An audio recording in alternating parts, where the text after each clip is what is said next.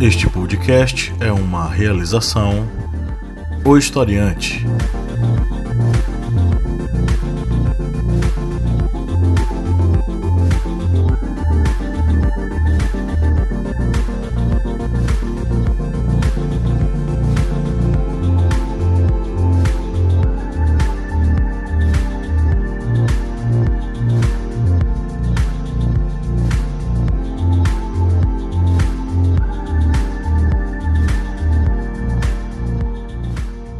Olá, historiantes, bem-vindos a mais um podcast. Eu sou o professor Paulo Magalhães. Estamos aqui mais uma vez para trocar uma ideia com vocês sobre mais um tema possivelmente que pode possivelmente cair no Enem. Estamos aqui com a nossa mesa redonda montada. Nós temos o outro historiante aqui, o professor Kleber. Dá um oi, Kleber. E aí, galera? A Lídia Verônica Olá. e o Márcio Fabiano. Olá, que tal, historiantes? Pois é, gente. Hoje nós temos como tema a inclusão social de minorias, não é? É, nós, um país tão miscigenado, tão multicultural, né, ainda temos aí essas minorias que não são contempladas e que ainda são perseguidas de certo modo em nossa sociedade. É, nosso ponto de partida será uma matéria né, que foi publicada aí na UOL, que trata sobre o senhor Papa Francisco. O título da matéria, né, tá ligado à questão da atenção às minorias. O Papa pede atenção às minorias e que se detecte a tempo novos focos de totalitarismo. Dentre outras coisas, ele pediu para se lembrar daqueles tempos e pedir ao Senhor que dê o dom de discernimento a todos para detectar a tempo qualquer aumento dessa atitude perniciosa, qualquer ar que enfraqueça o coração das gerações que não viveram aquilo. né? Então o Papa está aí claramente fazendo um pedido para que nós consigamos detectar o fascismo a tempo, para que ele não provoque aquilo que ele já provocou né, há um tempo atrás, vocês bem sabem. É, na década de, nas décadas de 20 e 30 nós tivemos a ascensão dos ideais nazifascistas que acabaram conduzindo o, nosso, o, o mundo todo, vários países, a uma Segunda Guerra Mundial. Então, como não é, evitar isso? Como, enfim, quebrar essa, esse tipo de atitude? E principalmente, como fazer com que o totalitarismo não engula as minorias que existem e, e com- fazer com que a gente consiga respeitar essas minorias. A gente vai trocar uma ideia sobre esse assunto hoje. Inclusive, desculpa, é que ele fala aqui na, no discurso dele, ele faz um questionamento para reflexão, né? Ele pergunta, né? Quantas vezes aconteceu que um povo acredite ser superior, com mais direitos adquiridos, com mais privilégios a preservar ou conquistar, né? Quantas vezes isso aconteceu e o que foi acontecendo? Pois é, o Papa é pop. Bom, mas antes de a gente passar aqui a nossa a fala para os nossos colegas da mesa redonda, a pergunta que não quer calar: e aí, você já é nosso patrono? Jovenzinhos e jovenzinhas que estão ouvindo esse podcast, que acompanham o historiante nas mídias sociais, Instagram, Facebook e na nossa plataforma lá no YouTube. É, sejam patronos, ajudem esse projeto a conquistar novos corações e, é claro, fazer com que a gente consiga né, produzir muitos mais conteúdos. E é fácil, é simples, acesse o site apoia.se barra historiante e descubra lá como participar. A partir de um real você já consegue ser é, nosso patrono e a partir de 15 reais você se torna aluno patrono e participa do nosso grupo secreto, onde você vai ter acesso a muito mais conteúdo e vai ficar muito mais antenado aí com as coisas e vai conseguir fazer a redação massa e vai passar no Enem, tenho certeza. Agora passo a palavra para os nossos membros aqui da mesa redonda. Gente, inclusão social de minorias. Qual a opinião de vocês sobre esse assunto?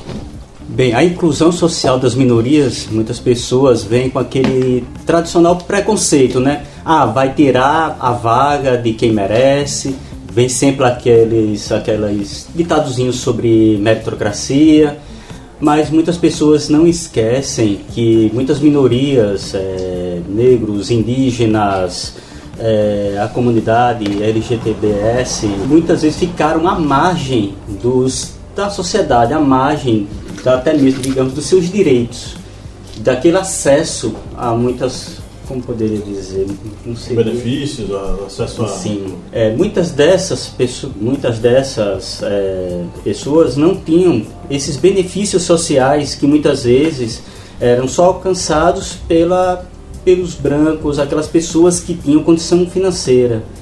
E atualmente nós vemos a inclusão dessas pessoas dentro dessas esferas, tanto de conhecimento como, por exemplo, das universidades, é, do emprego público. E muitas pessoas que veem isso com maus olhos sempre vão citar novamente aquela questão da meritocracia. Eu quero essa vaga porque eu mereço e não considera, não considera a história de vida daquela população. Mas claro que eles merecem, né, Kleber? Com É certeza. uma questão de merecimento. Todo mundo merece, no final das contas, né? Todo. Todo mundo. E muitas vezes é aquela questão das pessoas que não veem, por exemplo, eh, a comunidade negra, que quando teve a abolição, a Lei Áurea, em 1888, muitas pessoas não consideram que o negro, ao ser liberto da escravidão, ele não teve mais direito a nada. Simplesmente, ó, você é uma pessoa livre, se vire. Vá atrás de trabalho, vá atrás de terra. Ou seja, não teve nada que, digamos, eh, contribuísse para a população negra se desenvolver. Ou seja, eles foram libertos e jogados à margem da, da sociedade, deixados à míngua. Muitas pessoas que pregam a meritocracia não consideram isso, não consideram que a população negra, durante toda a história desse Brasil, ela foi marginalizada. Ela foi margi- marginalizada. E muitas vezes, como falam de cotas, vem logo aquela questão de, ah, ele não merece. Ele não merece essa cota. Fora, fora declarações de candidatos, né? Exatamente. Que não vou citar o nome, que disseram que não, não entrariam no, no avião pilotado por um cotista, ou não seriam cirurgiados por um médico que tenha sido cotista. Então, o preconceito está presente aí nessa questão, né? Todos têm direito a, a, a vaga. A questão é que nós temos uma dívida histórica pesadíssima, que fez com que muito, durante muito tempo negros, índios, mulheres fossem excluídos desse processo. Durante tanto, tanto tempo, quando a gente falava sobre universitários, quem eram os universitários? Se não homens brancos. É exatamente essa questão dessa falta de, de espaço do negro. Como já dito, o negro ficou à margem da sociedade, não teve aquele acesso àquela educação de qualidade. Aí muitos dizem, ah não, então vamos acabar com as cotas melhorando o ensino fundamental e médio para que o negro ele tenha a mesma condição de disputar com o branco. É, segundo pesquisas, dizem que as condições de leitura da população brasileira vai atingir um nível, é, um nível aceitável daqui a 50 anos. Isso é leitura. Imagine todas as outras áreas, exatas, áreas humanas, essa deficiência, essa distância que existe entre as instituições é, particulares e as públicas, se vão conseguir ser resolvidas em apenas 10 anos, 20 anos. Logicamente, isso aí vai ser coisa de gerações até conseguir nivelar o ensino é, particular com um ensino público. Então, vamos esperar todas essas décadas, essas gerações, até que o negro tenha condição de estudar na escola pública e essa escola pública dê conhecimento para ele, para ele disputar com o branco que vem da escola particular aquela vaga na universidade? Se quiser alguém pode me dar. Eu queria pegar o gancho da universidade. Eu entrei na Universidade Federal de Pernambuco em 1988. Eu tinha 17 anos e me lembro muito, muitíssimo bem. Eu fiz o curso de Publicidade e Propaganda, que na minha turma não havia nenhum negro. Em 89 entrou um rapaz negro lá na, no Centro de Artes e Comunicação que fazia jornalismo. E eu me recordo que uma professora, sem maldade inclusive, disse: Meu filho, de onde você veio? Aí ele respondeu: Eu vim da escola pública. Aí ela também, acho que tão espantada de vê-lo, disse: Você é um herói. Você veio da escola pública. Ela disse, e ele disse: Sim, professor, eu sei exatamente o que a senhora não está dizendo. Mas eu sou um filho de pobre negro que vim da escola pública e estou estudando aqui na Universidade de Elite, que é a Universidade Federal de Pernambuco.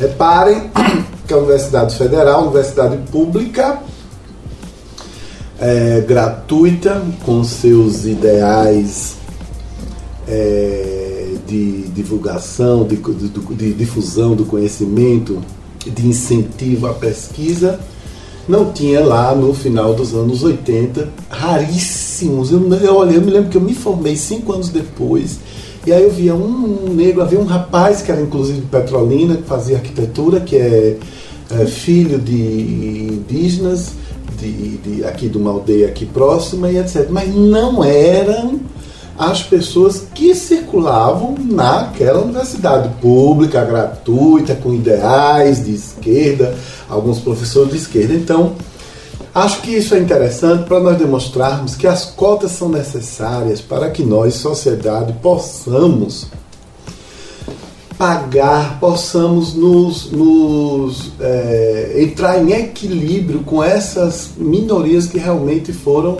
marginalizadas durante todos esses anos.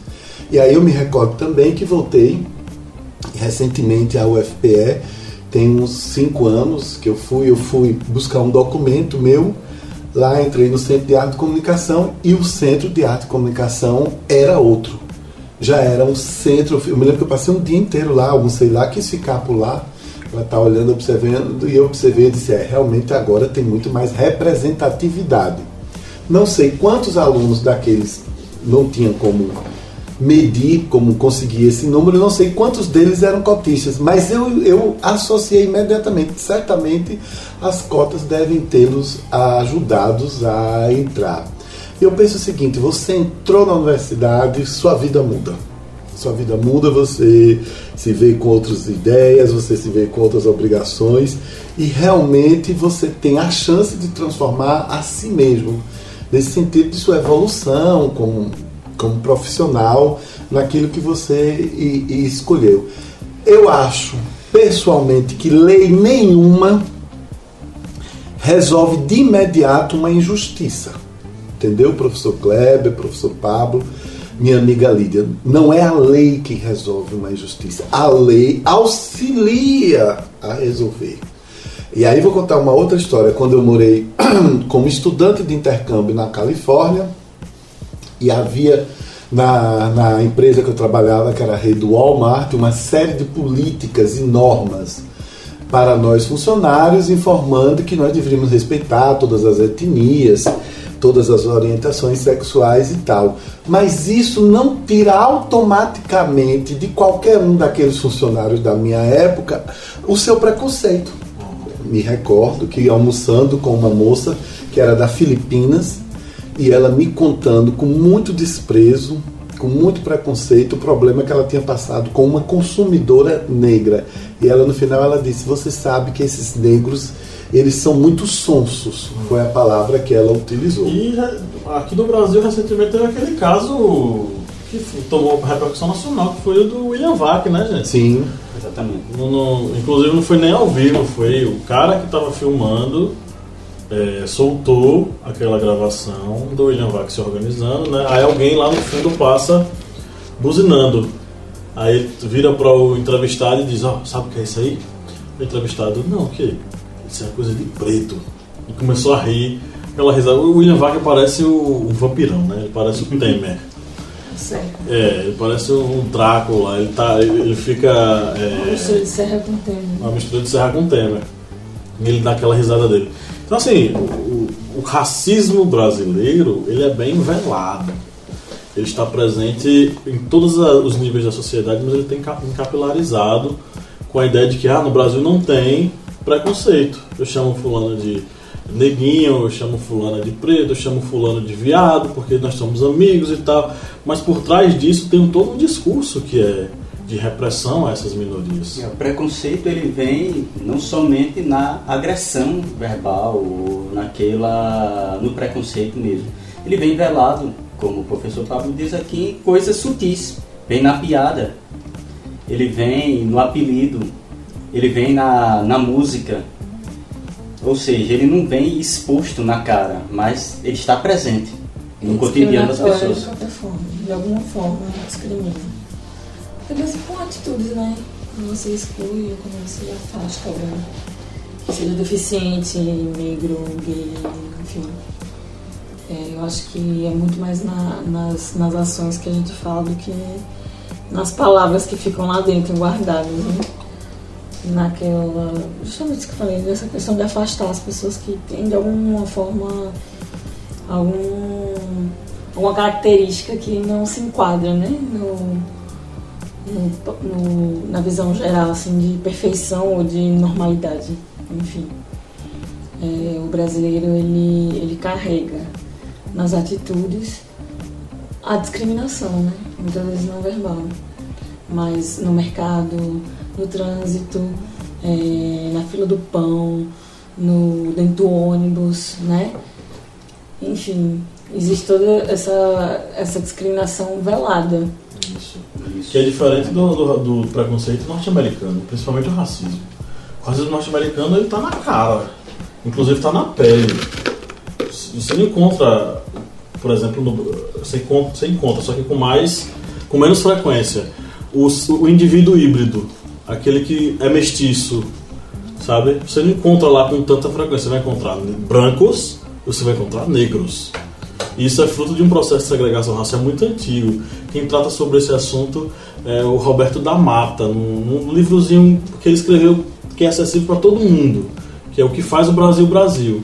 Ele identifica essa diferença entre o racismo brasileiro e o racismo norte-americano. Como você falou, é o racismo velado, que não é escancarado. Nossa, racismo, é todo tipo de preconceito. Isso, exatamente. Que é, é, travestido de não, eu aceito tal. O norte-americano é na cara, é, joga na cara. O negócio bem. Ó, é o seguinte, eu não gosto de você, mas fazemos parte do mesmo país. Então, né? Então, assim, é, é, um, é, uma coisa muito mais aberta, escancarada. No Brasil a gente tenta travestir, porque a gente quer dar aquele jeitinho nosso, malandro e tal. E sabe? vou contar uma coisa assim, bem, bem, bem triste que aconteceu comigo em 2007, quando eu entrei na faculdade. Fazer faculdade lá em São Paulo. E aí eu comecei a notar que no mercadinho da faculdade, na biblioteca, muita gente surda e deficiente motora, né? É, e daí eu perguntava, por que que tá aqui?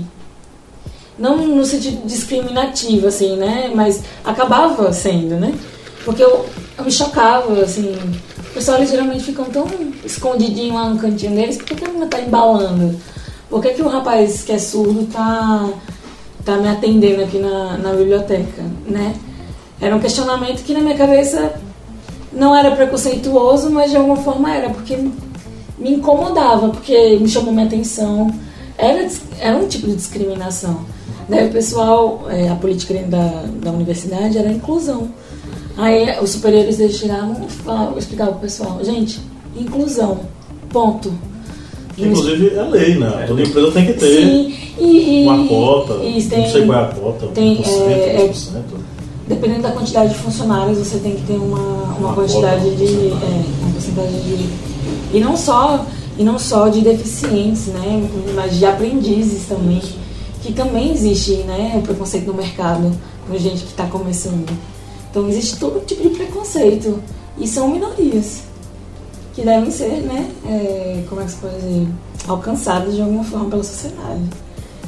Isso aqui é o triste, imagina, a empresa ela contrata, só que ela só contrata especificamente porque está na lei que ela tem que contratar, senão ela é multada. Agora, se não fosse dessa forma, se não fosse dessa tá forma, será que existiria? Mas é isso que eu falei. Eu acho que a lei serve para alertar, para poder empurrar, alavancar. Mas o que vai resolver o preconceito mesmo é a educação, é a convivência, é essa obrigação que a gente tem de enxergar o outro. Isso daí sem dúvida. Essa questão do preconceito americano, eu lembrei um trecho do filme Oito Odiados. É, Quentin Tarantino. De Tarantino. Exatamente, numa parte do, do filme, vou dizer rapidinho, é, um dos personagens diz, ó, oh, aqui tinha uma placa nesse. Tinha uma placa aqui nessa parede, que ela dizia, nós não aceitamos cachorros e mexicanos. Ou seja, é um preconceito que não era, digamos, velado, não, é aberto. Escancarado. Escancarado. Cara, eu quando teve um processo de inclusão de negros na escola regular norte-americana. Gente, tinha eh, pessoas iam para as ruas com placas. Queremos que nossa escola permaneça branca. Nós não queremos que essas pessoas entrem aqui, entendeu? Em nosso país, a, a elite branca não estava na escola pública, ela estava na escola particular e permaneceu na escola particular, entendeu? A escola pública sempre foi relegada às classes menos favorecidas e pretas do nosso país. Então, assim, Distancia ainda mais. distancia ainda mais, entendeu? É, eu vi um vídeo no, na internet, eu não lembro qual foi o canal, perdão. Mas era um, um jovem, eu acho que é, é Natal. Ele. ah, brincando, né? Ele Natal, é negro, Rio Grande do Norte. Rio Grande do Norte. Ele brincando, ele negro, ele falando, adoro sair de moletom na rua. Olha, aí começou a filmar. Todo mundo que me aproxima, ó, tô com a mão aqui dentro do bolso. Ó, a senhora ali puxando a bolsa pro lado dela. A, a menina vinha na minha direção, mas me viu com a mão dentro do casaco, já partiu pro outro lado da rua. E ele filmando. O pessoal não falava, o pessoal nem olhava na cara dele, já se desviava, já se protegia. Passavam já assim, fechando o olho, porque ele ia assaltar. E ele ria pra se acabar, porque ele, gente, ele até falava assim, brincando, né? É só, só uma diva passando aqui na rua. Por favor, respeitem a princesa. E brincando, né? Só tô de moletom, gente, e tal. E, e daí ele, ele mostrou, né? Assim, de forma explícita, o preconceito velado, né? O pessoal, assim, inconscientemente já estereotipou o, o bandido, né? Exatamente.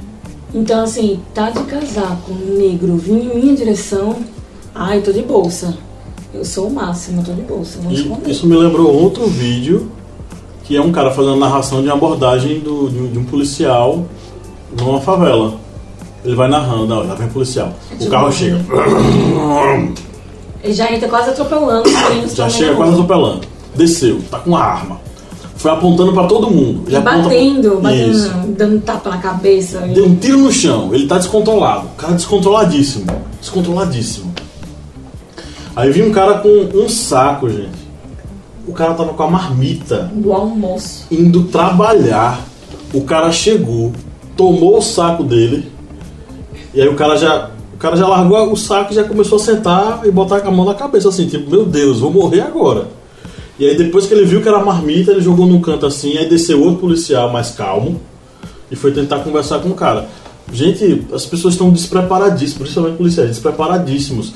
E o crime tem cor e tem endereço. O garçom, gente, o garçom que foi morto. Ele tava com a carteira de trabalho no bolso. Garçom.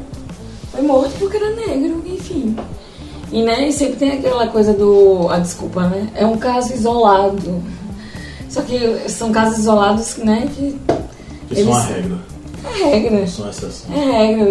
Eles criaram o estereotipo, a sociedade criou o estereotipo e a discriminação tá em cima disso aí. Aí vem a questão também da violência e agressão física.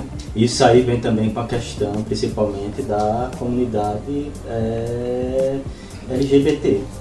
Porque nós vemos sérios, vários casos exatamente de pessoas que são agredidas apenas por, por sua opção sexual. Qual é a lógica disso? Uma pessoa, não, eu não vou aceitar aquela pessoa, aquela mulher porque ela é lésbica. Não vou aceitar aquele cara porque ele é homossexual. Vou quebrar uma lâmpada nele. Por isso. Ou seja, a gente vê também que a sociedade ela vem com essa agressividade e, e esse instinto agressivo acaba muitas vezes aflorando e quem não tem nada a ver, essa pessoa ele não consegue inibir essa agressividade. Quando ela sai na rua, ele vê uma pessoa, é do contra, não é o que eu quero, eu vou bater, vou agredir. Isso vem, infelizmente, acontecendo muito com, com pessoas é, que, digamos, são diferentes em sua opção sexual, porque cada um tem a sua opção. Só, Mas- só, só complementando, rapidinho. O Brasil é o país. Não é opção, querido professor Kleber. Na verdade, a gente hoje se chama, usa a palavra orientação sexual. Quando você usa a opção, você deixa entender que aquela pessoa, ou mulher, optou por seu desejo sexual. Muita gente não optaria por esse desejo se soubesse que iria sofrer tanto levar uma lâmpada na cabeça. Então, hoje, a própria Organização Mundial de Saúde e outros órgãos usam o termo orientação, que é para onde o seu desejo vai, para onde, onde o seu desejo quer, qual é o seu desejo, ok?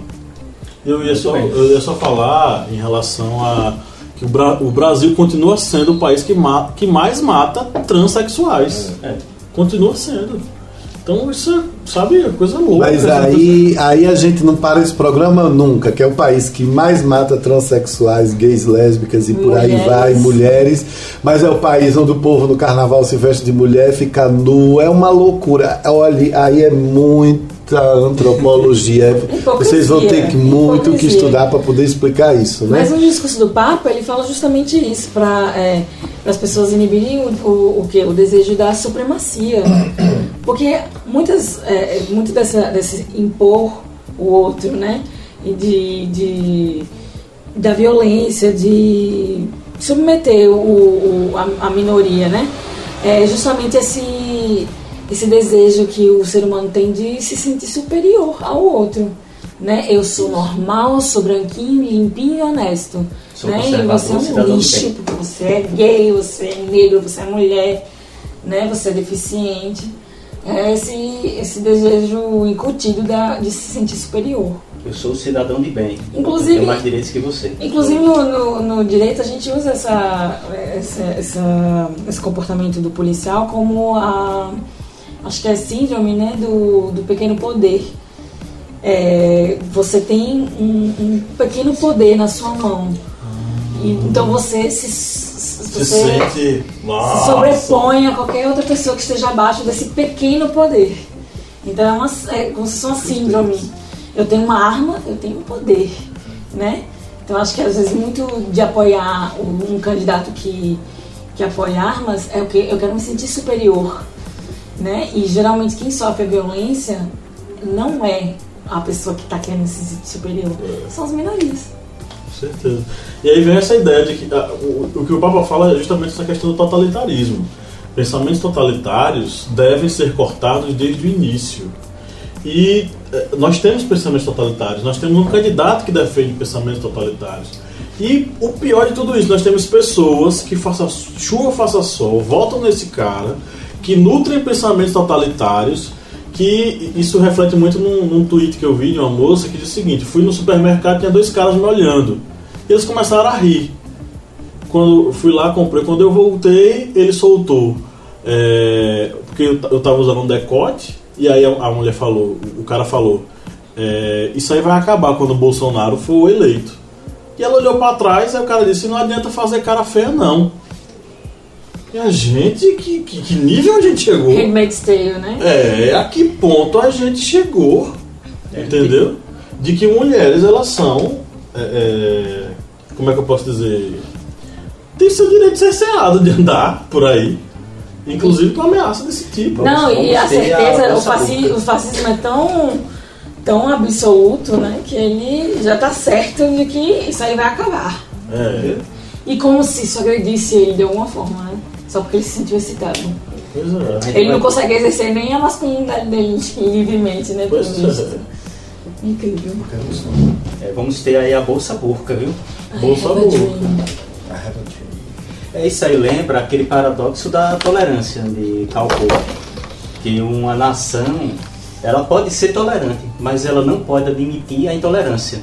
A partir do momento que ela admite a intolerância, ela corre o risco de se tornar uma nação totalmente intolerante, pois os tolerantes eles vão ser destruídos por aquele intolerante. Você tem que ser intolerante com o intolerante. Com Mas intolerante. é, é base disso mesmo, por aí mesmo. É um paradoxo, mas Necessário. necessário. Paradoxo necessário. Então, assim, quando a gente fala sobre minorias, a gente está falando sobre uma série de minorias aqui no Brasil. Especificamente, talvez seja o nosso foco aqui a gente falar sobre deficientes, negros, a comunidade negra, mulheres e a, a comunidade LGBT. Inclusive, eu acho que foi tema de redação, né? Os deficientes. Teve um ano aí que foi é, acessibilidade, Isso, acessibilidade.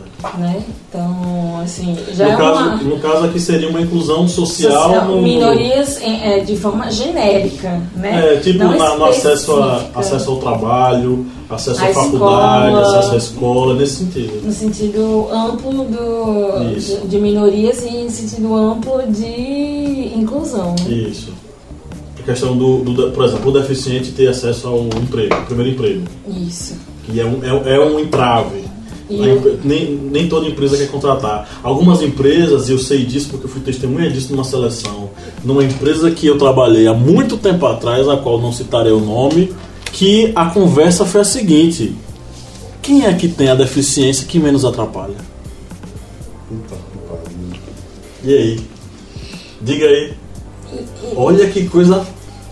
Olha, é, não sei se tá incluso, eu, eu não lembro, mas gente que tem é, dislexia, esse tipo de, de deficiência é, cognitiva, né? Não, cognitiva não, é. É, É diz? cognitivo. É Disléxico, disléxico tem a deficiência Disléxico, cognitiva. É, aquele que tem déficit de atenção, né? TDAH. Isso. É, não, não, não se incluem.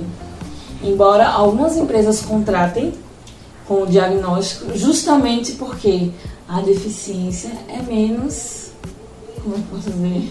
Aparentemente é menos Atrapalhável. atrapalhável. Mas, gente, isso é o cúmulo da, da- do mau caratismo, Mau gente. caráter mesmo. Você fazer uma seleção, você vai contratar um deficiente. Você primeiro, você é obrigado a contratar esse deficiente. E aí você senta com a equipe Pra e diz, escolher "Vamos- quem é melhor. Vamos ver quem tem a deficiência que menos atrapalhe. E eu lembro, inclusive, que na época entrou uma moça que ela tinha uma, não tinha nenhuma deficiência aparente. Ela tinha deficiência na mão. Não aparente e que não atrapalhava, por exemplo, o manuseio dela dos cartões e tal, essas coisas. É, enfim, olha que, que coisa escrota. Olha que coisa escrota. Eu acho que eu vi um palavrão. Isso, você ouviu um palavrão, mas. Pablo tá com a boca suja. É porque é uma coisa absurda, gente. É uma coisa absurda. Entendeu? Então a seletividade de acordo com a possibilidade de não atrapalhar o serviço. Você lembra lá em Salvador, do menino que atendeu a gente? Uhum. Que eu, calma, vamos lá. Que eu falei que eu acho, eu acho que ele tem. Ele ficou com medo, ele ficou pensando, meu Deus, ela vai falar com Ele o não conseguia gravar o gerente. nosso nome, ele não conseguia escrever direito, né? Assim, ele errava muito. Ele não conseguia prestar atenção no que ele estava fazendo, tu lembra? Uhum. Eu falei, calma, vou te ajudar, fez a caneta, vamos lá. Né? Porque eu acho que foi um, aí, teste de inclusão. Eu tinha uma colega que trabalhava numa loja, ela tinha déficit de atenção. Falava aqui com ela, em 30 segundos ela já esquecia. Não, e ela era- ele era apresentável, menino, novinho, bem novinho. Por isso que eu acho que a empresa pegou ele. Ah, ele tem uma deficiência, vem. Tem um diagnóstico. Já entra no- na cota, já entra na Só cota. que aí ele não sabia atender. Ele não conseguia atender. Porque ele não conseguia lembrar nem o que, que até o que, que ele podia fazer. Lembra ele? Eu, eu não sei se eu posso fazer isso, peraí. Aí ia lá, me perguntava, posso? Então. Aí eu, e se você tem? Tem, não sei. Aí ia lá. Não era? Toda hora, indo e voltando pro caixa. Essa, essa colega ela Só porque ele não era deficiente, aparentemente deficiente. Até porque, assim, ele ficou com medo porque ele transparecia assim. Tipo, e se ela falar com o, o- o gerente? Eu já perdi meu emprego. Entendeu? Porque eu não soube atender. Eu não fui capaz de atender. Ele, tava nervoso num nível diferente do, do principiante, entendeu? Era mais no, no de, de, de eu não deveria estar aqui, né? O bichinho. Deu muita dó, porque ele, ele se viu numa situação assim. é, e quem tem déficit de atenção sofre bastante com, a, com essa questão da pressão, né? De, Que foi a questão do- da mala, não foi? Foi. E aí ele ficou, meu Deus, e agora? Tipo, Quero... uma etiqueta. Ele E- precisava encaminhar a gente pro, pro check-in e ao mesmo tempo ele precisava atender as minhas necessidades no momento. É, ele ficou nervoso porque... Ele não conseguia informar nada. Parecia que ele não sabia nem o que ele estava fazendo ali, tadinho. Mas ele muito Até a né? caneta, ele, então põe aí, eu coloquei, escrevi, né? Ele, não, toma a caneta sua. Levei a caneta. Essa, essa. Nervoso, essa- nervoso. Essa pessoa, Nervosíssimo, essa pessoa que eu nervosíssimo. conheço, ela fazia isso. Quando ela ia atender, ela era a loja de presentes. Ela colocava os presentes logo em cima. E pouco tempo já, já esquecia assim. Se você pedisse alguma coisa, ela fosse fazer outra coisa, ela voltava e perguntava. Eu entendo. Ah, mas isso também tá ligado tanto à possibilidade dela, dela ter algum tipo de deficiência, mas também ao nervosismo da- dos atendimentos. Eu tenho Bom. uma pergunta pra fazer. É, Não, segura, segura que Eu vai. Eita, Oh. começou. Isso que é na faca. Segura Na mão de Deus. Já começou. Segura na faca. na mão de No Deus. É, vamos para as perguntas dos. Vamos agora para as perguntas dos nossos historiantes queridos lá no Instagram. Ah, é? Então tá. Eu aí. É então tá. Ah, é? Então. Ah, é? Então tá. Vamos lá, primeira. É, de Eduardo Duarte. Diz o endereço todo ou só o nome mesmo? É, diz o arroba dele. Vou dizer o todo. É, Eduardo Underline Duarte 619. Hum. É, materialismo histórico do Brasil e seus preconceitos. Ascensão identitária e identitarismo como intervenção. Ok, essa pergunta, eu, eu acho que ele meio que simbolou para colocar. Porque ele está falando sobre materialismo histórico, ele está falando sobre marxismo. É, Será que ele está querendo dizer que o próprio marxismo ele tem uma espécie de preconceito com a questão das classes sociais? O que eu entendi é que no, no materialismo histórico, ele acredita que as classes sociais, você pode até me corrigir, professor, também, já que você é o mestre general, comandante supremo, nós somos apenas servos dessa inteligência. Vai. É, dentro do materialismo histórico se considera que as classes sociais elas também elas são manipuladas pela pela elite pela burguesia. A burguesia ela acaba inserindo na mentalidade da pessoa tipo por exemplo no período medieval em que o senhor feudal e a própria digamos religião incutia colocava na mentalidade das pessoas de que o camponês era daquele jeito porque Deus quis e, ou seja, isso acabou criando todos os estratos so- sociais. Mas tem outra Eu questão. acho que foi isso que ele quis dizer. Possivelmente, mas também tem outra coisa. O marxismo ele não considera a luta das minorias. É. O marxismo considera a, a questão da classe, Aquela classe, proletária. Aí, tipo, a luta das mulheres, a luta dos LGBT são lutas secundárias, que podem esperar. O que não pode esperar é a luta É do revolução. proletariado, entendeu? Então talvez seja nesse sentido que ele esteja falando, sobre o fato de o marxismo e o materialismo histórico eles não levarem em consideração as lutas das minorias.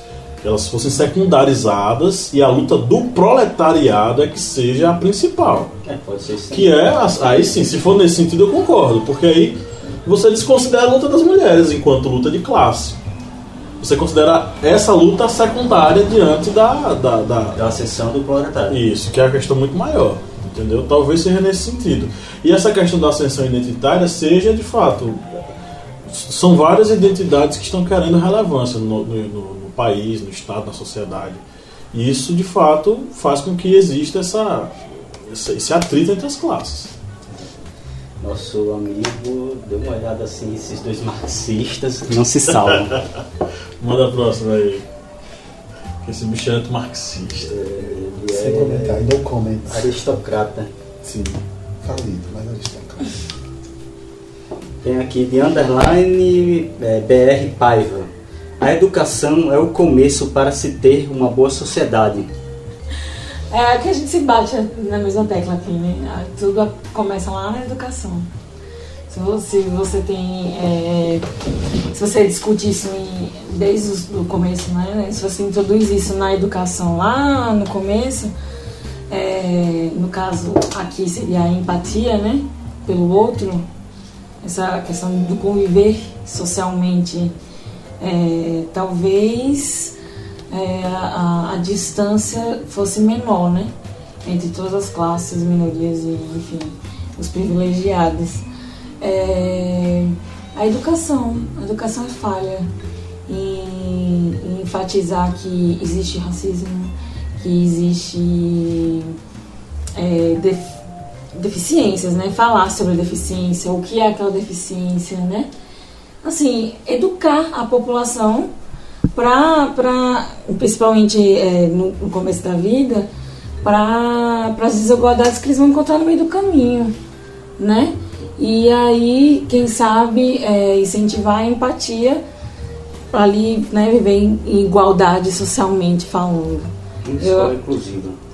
Uma escola inclusiva. Uma escola inclusiva. Exatamente, meu E sobrinho se, ele e tem. que se aprenda a inclusão desde o início. Sim, meu sobrinho ele tem autismo, né? E na verdade é Asperger. E é uma. uma Um espectro. É, isso. E aí, onde ele estudar, né? Porque não existe uma escola só para autista. E mesmo assim, se existisse, ele nunca ia conseguir viver em sociedade com mais ninguém, porque Sim, vários autistas juntos sem querer interagir. Ninguém interage, É. ou seja, nem com a gente ele conseguir mais né, é, conviver. Mas enfim, é, colocou-se ele numa escola normal. Ele já lia antes de falar com as- de, de conversar com a gente, ele já lia. Então ele já chegou na escola lendo livros e as crianças ainda iam aprender. E aí a professora teve que aprender um método de incluí-lo com os alunos que já ainda iam começar a aprender o ABC, né? E uma criança tão novinha já lia o mundo inteiro e ficava agoniado porque os, os coleguinhas não conseguiam terminar de escrever e a professora ensinando ele respondia porque ele ficava nervoso, né? Então assim, é... imagine, né? A, a, Pra ele, eu acho que era pior do que para os outros alunos, né? Ter que enfrentar tanta gente do, que estavam iguais entre eles e ele, apesar de estar lá na frente, ele era muito diferente dos outros alunos, né? Eu ficava imaginando como seria na sala de aula. Enfim, a professora foi, né, faz, é, aprendendo métodos de, de incluí-lo nas atividades, dando a ele responsabilidades, enfim, tentando fazer com que ele é, socialmente se envolvesse com os outros alunos que, embora tivessem é, atrás dele, né, na questão do, do, do conhecimento, ele, em maioria eles estavam todos juntos. Bom, enfim, a, a, a escola, né, tem que educar a sociedade, digamos assim, e o governo tinha que né, incentivar isso e preparar os, os professores para também encontrar essas dificuldades no, no meio do caminho. Exatamente. Beleza, vamos para mais uma aqui. É, da nossa parceira aqui, é, Valéria Ponta Adriano. Valéria que já está merecendo um prêmio, né, pelas suas grandes participações. E são participações muito boas, Vamos bem pensar, relevantes. vamos pensar no prêmio. Sonho. o sonho para a Valéria. É, nos últimos 30 anos foram feitas várias políticas públicas de inclusão de minorias, cotas, gênero, etc. É, realmente, os últimos anos foram, foram anos de processo de inclusão. Quem, quem diz que não, quem diz que foi um processo de atraso, está mentindo. Estava congelado. Estava congelado, não acompanhou os últimos acontecimentos de pessoas terem mais, cada vez mais acesso à, à educação eh, de ensino superior, a própria educação básica nos últimos anos melhorou e muito, gente. A questão da, da, da, da- da institucionalização dos IFES. O que são os institutos federais, gente? Os institutos federais são esses, essas escolas que estão oferecendo uma educação ainda melhor para determinadas pessoas, entendeu? Claro que não chegou para todo mundo. É um processo de universalização. É um processo que já terminou? Não. É um processo que durante anos vai ser uma coisa que não vai ter fim. Agora, nós atingimos muito mais gente através disso. E as cotas, tem gente que critica, tem gente que diz um bocado de coisa, mas as cotas elas atuaram de forma positiva nesse processo. E existe também todo um processo até chegar né, é, a entender as necessidades dessas minorias. Existem conferências para isso, pessoas se reúnem para discutir isso. E existem tratados de políticas públicas para essas minorias. Não é simplesmente o governo, ah, tá sobrando dinheiro, vamos, né? Gente, existe um estudo, existe um, Planejamento. um planejamento, mas existe também uma, como eu posso dizer, uma pesquisa, né? método. Um, é, busca-se entender né? a necessidade do, daquele que está se sentindo excluído de alguma forma. A gente citou vários aqui, mas tem os idosos também. E hoje os idosos também estão recebendo né? um pouco mais de visibilidade no mercado e, e respeito também né? na sociedade. Enfim, tem muitas minorias, gente, muitas, assim. É porque como a gente não, não é essas minorias, né? é, a gente não vai entender nunca porque existe essa necessidade de, de incluí-los. Eu posso fazer uma pergunta é, íntima? Você se considera uma das minorias? Eu? Sim. Claro, eu sou um gay aristocrata falido, de sangue azul, perdido no meio da gentalha. Considero, me considero uma minoria assim. E dentro desse contexto todo, você se sente contemplado com o que já, já vem acontecendo na sociedade? Aí, aí nós temos uma outra coisa que nós devemos é, debater e trazer à tona sempre. Eu, embora seja um homem gay, eu não precisei de cotas, eu não precisei, uh, eu não sofri uma marginalização para poder crescer profissionalmente, porque eu sou filho de uma família classe média média e por acaso eu sou branco. Isso é, é a gente a gente sabe pelo pelo avesso, né? A gente acaba descobrindo pelo avesso. Por exemplo, se eu tiver com uma pessoa de pele mais escura no ônibus, indo daqui para Petrolina, tiver uma batida policial, a chance do cara mais escuro ser é, investigado, não, ser Revistado. revistado com mais força e com mais desconfiança é maior do que a minha. No caso, porque minha tese é branca, minha cutis é clara, meu olho é claro e tudo mais, embora por parte de meu pai nós sejamos negros, mas nós nascemos. Isso é, isso é sem dúvida nenhuma, já passei por isso diversas vezes. De, inclusive de policial, de, eu já passei num bar aqui em Juazeiro, de botar, a polícia chegou e disse todo mundo encostado com a mão na parede. Quando eu fui me levantar para encostar, o soldado disse: Não, você não, pode continuar bebendo. Que beleza. Aí quando eu volto para trás e olho para os outros, os outros tinham todos, eram todos ter mais escuro do que a minha, tem esses famosos estereotipos. Então, é, como homem gay, evidentemente a gente sabe que nós temos é, um olhar diferente da sociedade, mas o fato de ser branco, de ter estudado em universidade, de ter informação, de saber me defender, de saber argumentar, me faz realmente é, menos sofredor do que os outros. É, você falou aí dessa questão do, da polícia. É, tinha um aprendiz na empresa que ele era negro, ele é negro. E daí ele contando que muitas vezes ele evitava caminhar num determinado horário da noite num, num bairro, porque ele sabia que ia ter viatura. E se ele via viatura, ele ia ter que ser Revistado. revistado. E daí ele falou, ontem à noite eu fiquei chocado.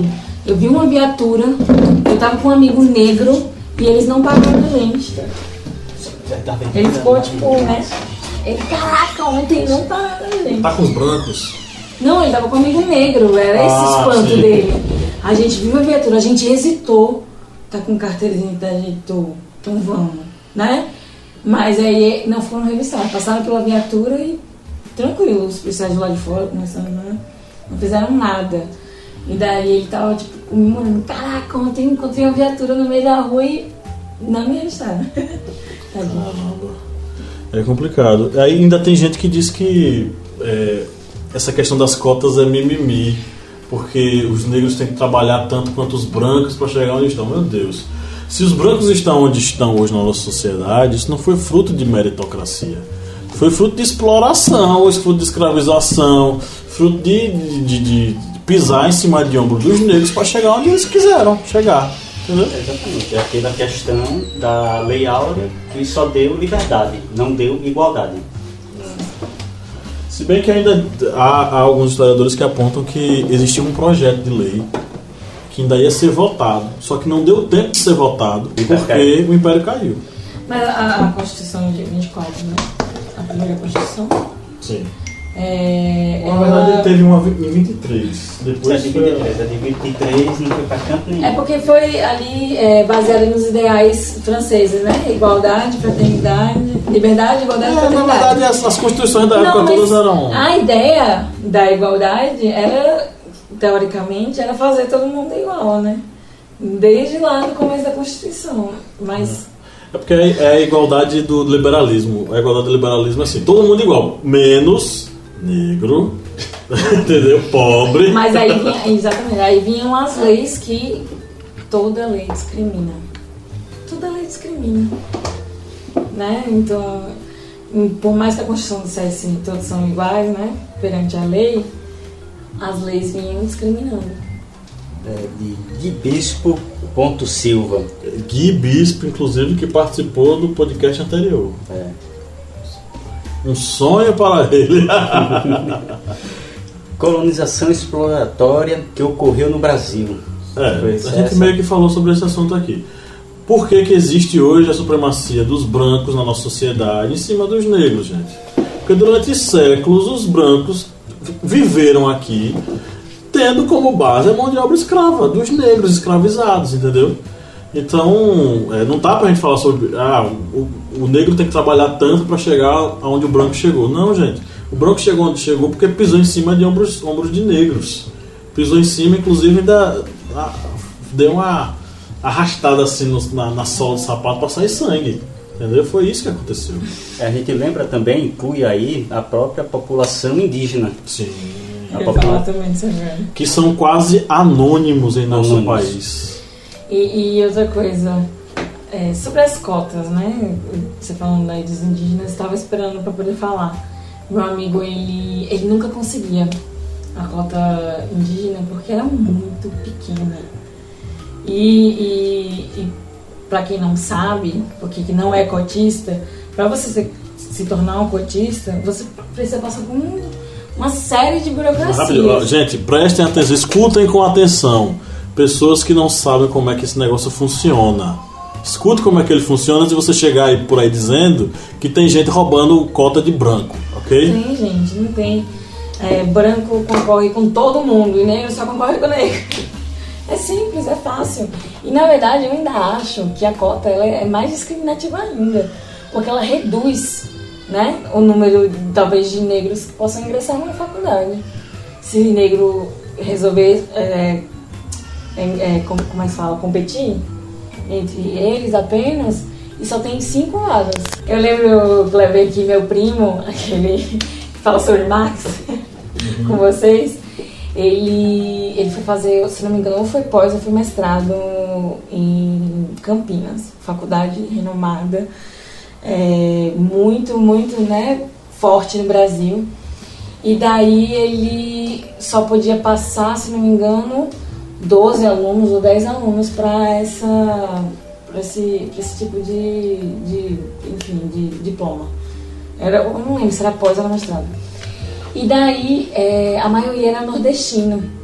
E o pessoal de São Paulo começou a reclamar. Porque os nordestinos estavam tirando as vagas Hum? do pessoal de São Paulo.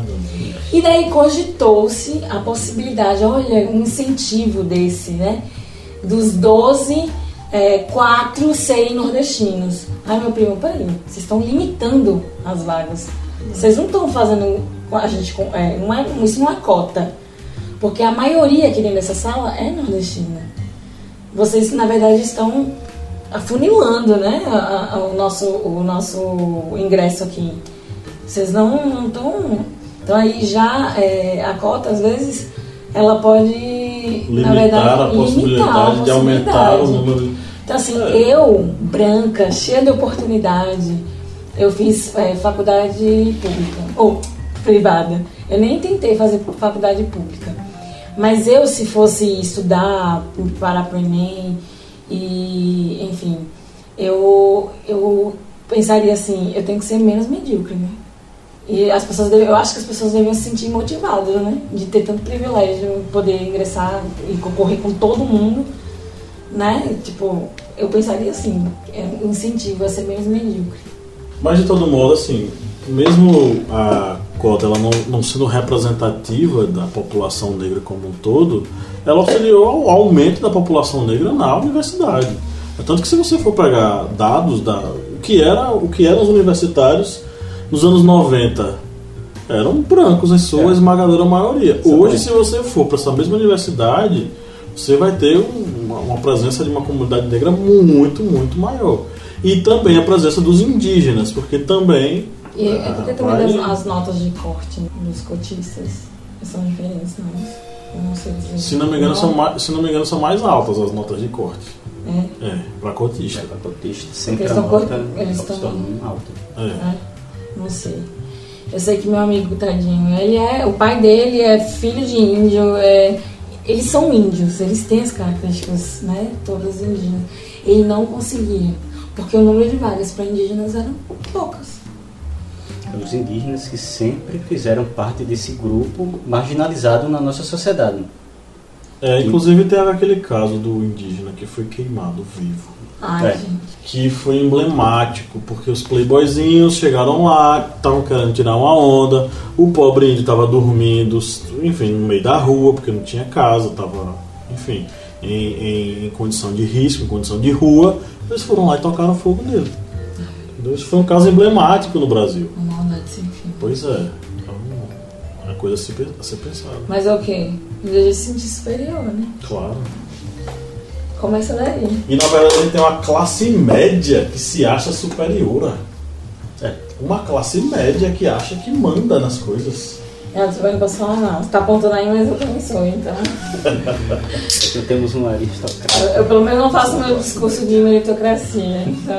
A classe Vai pra média próxima, Clara. elevada, classe média alta, quase no topo da Essa pirâmide. cerveja vermelha, seu comunista.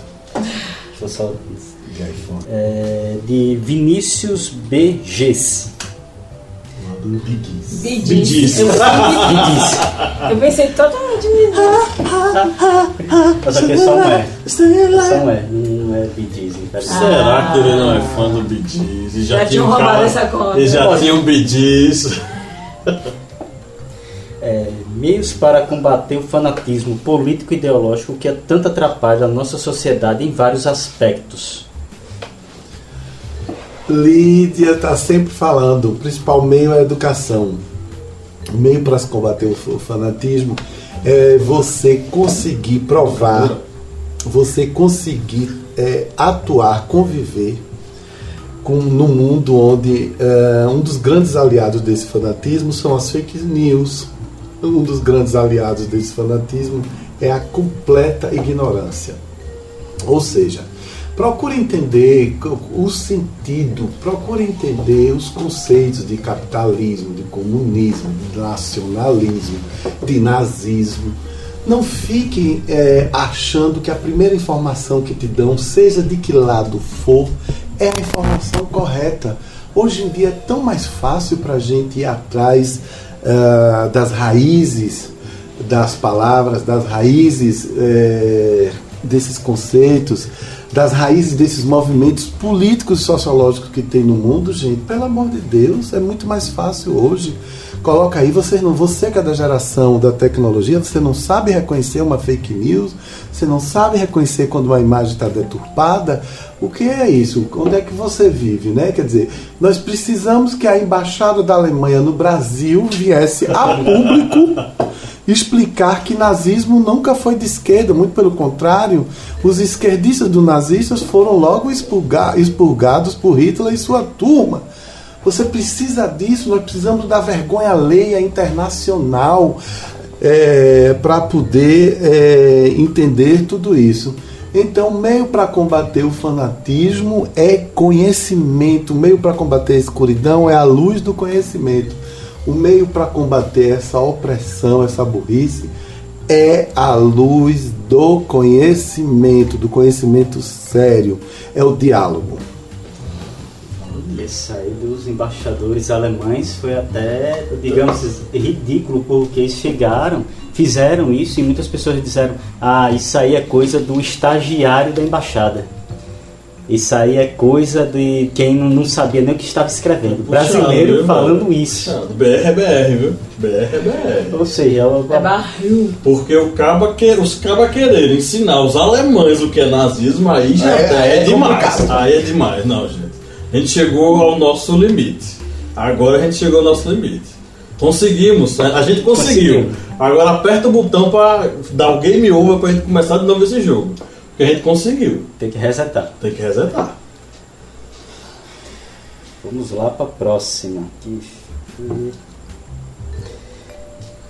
É, Luiz. Você- o do Luiz você já manda As três, né? as três. Vai.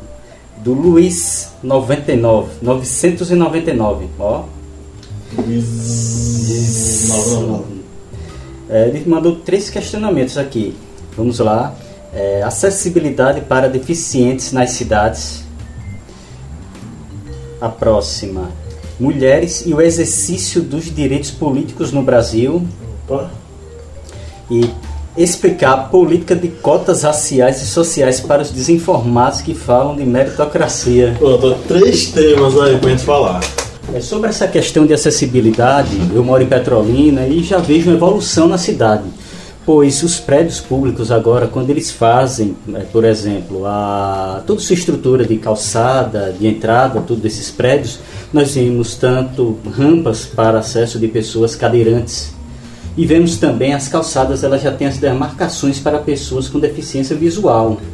Muitas pessoas nem entendem que aquela calçada ali com aqueles, aquelas ondulações, aqueles sistema para pontinhos, tudo, não pensam que é só uma coisa decorativa, mas não é. Aquilo ali é exatamente para pessoas que têm a, defici a deficiência visual.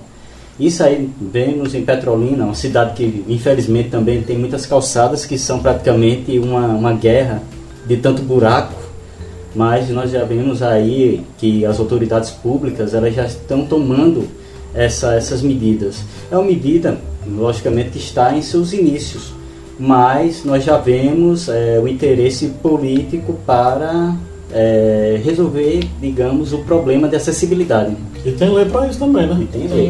Tem lei. Tem. Se você descumprir, qualquer estabelecimento é descumprir é multa. Multa. É, uma coisa que eu queria muito ver aqui, que é, eu vi fora do país, era o semáforo com um alarme para cego.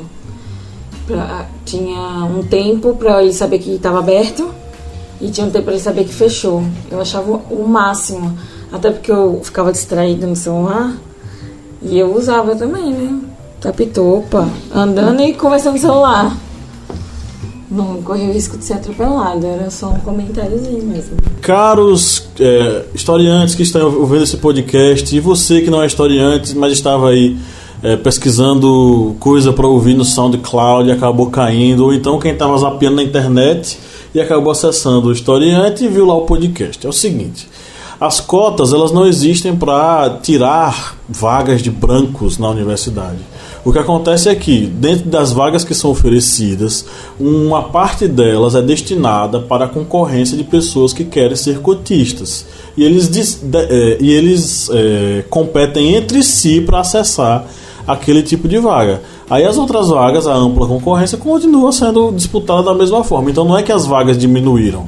Na verdade, elas tiveram um acréscimo de vagas destinadas a pessoas que se declaram é, indígenas é, e quilombolas ou né, descendentes, afrodescendentes. Então essa é a questão. Então tem nada a ver com o negócio de diminuir cota e gente perder vaga, tá? Em relação à participação das mulheres, é, a, a, o que está acontecendo nesse processo é que nos últimos 10 anos existe uma tomada de posição das mulheres. Marina 18 que uma tomada de posição das mulheres aonde elas estão entrando é como se fosse uma guerra de trincheiras elas estão tomando sua posição diante dos machismos diante das, dos preconceitos e elas estão tomando seus espaços então ela, esse, essa discussão esses debates então, cada vez mais fortes. Na última década, as mulheres conseguiram cada vez mais representatividade, seja na questão política, seja na questão social, seja na questão ideológica, lutando contra ideologias que são contra ela. O empoderamento feminino. empoderamento feminino. E temos aqui também uma pergunta de Marina Ares Kazenave. Não sei se estou é, pronunciando corretamente, mas ela é, questiona. Dados sobre quem tinha acesso à educação, saúde e segurança na ditadura para acabar com essa desinformação?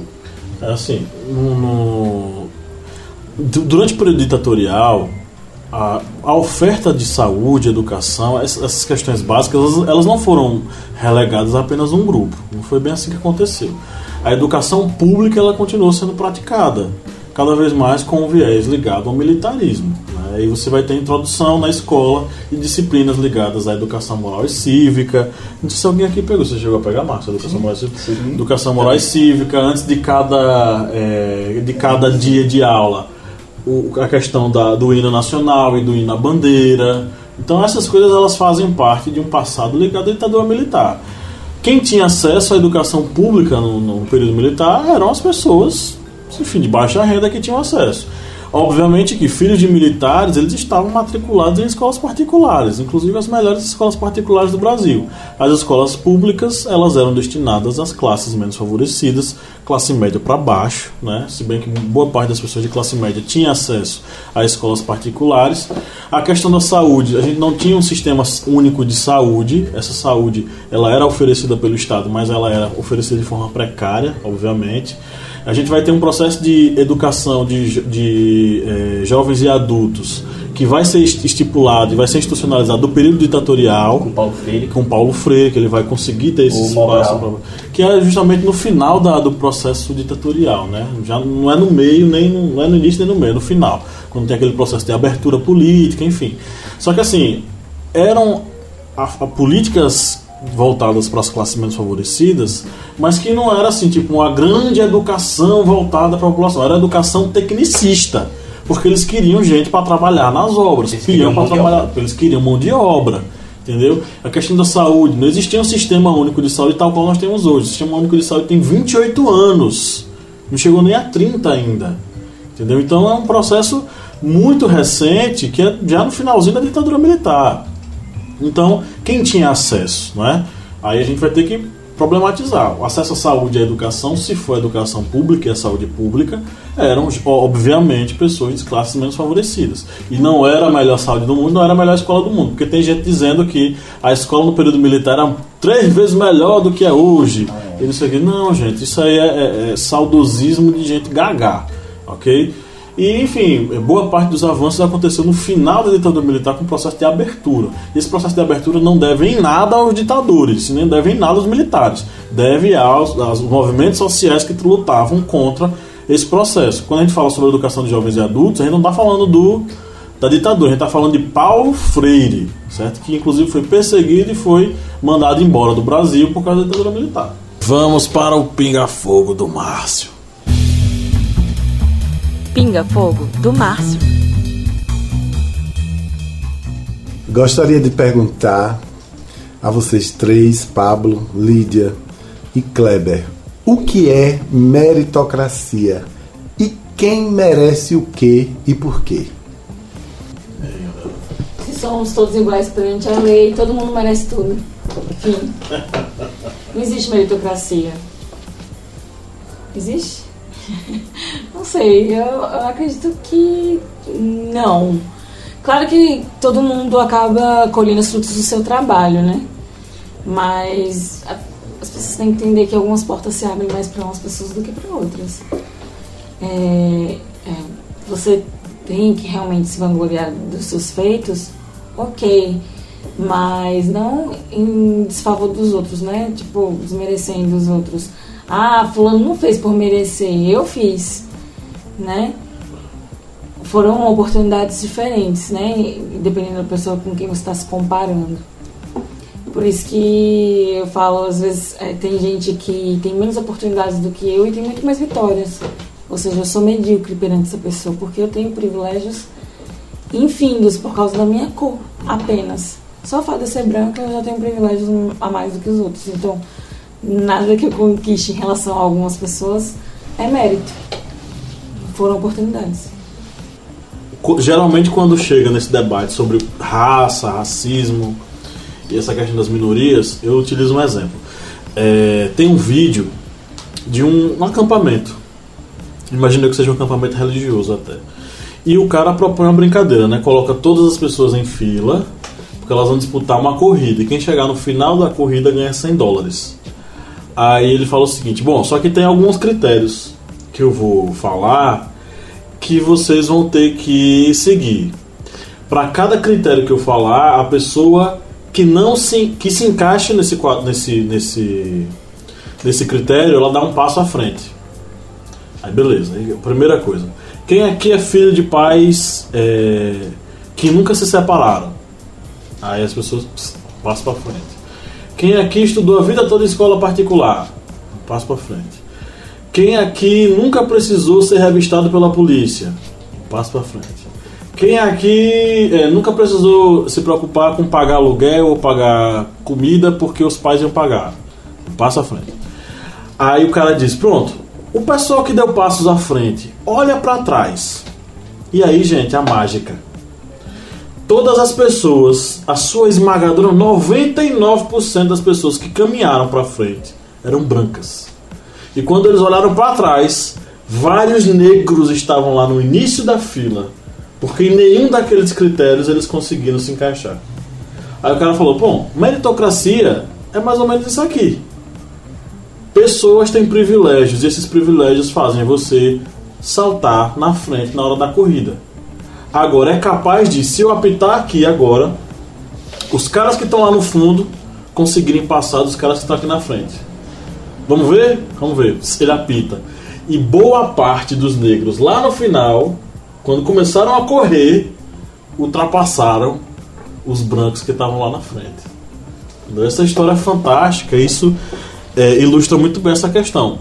Não existe meritocracia. Meritocracia é o conto de fadas da sociedade capitalista.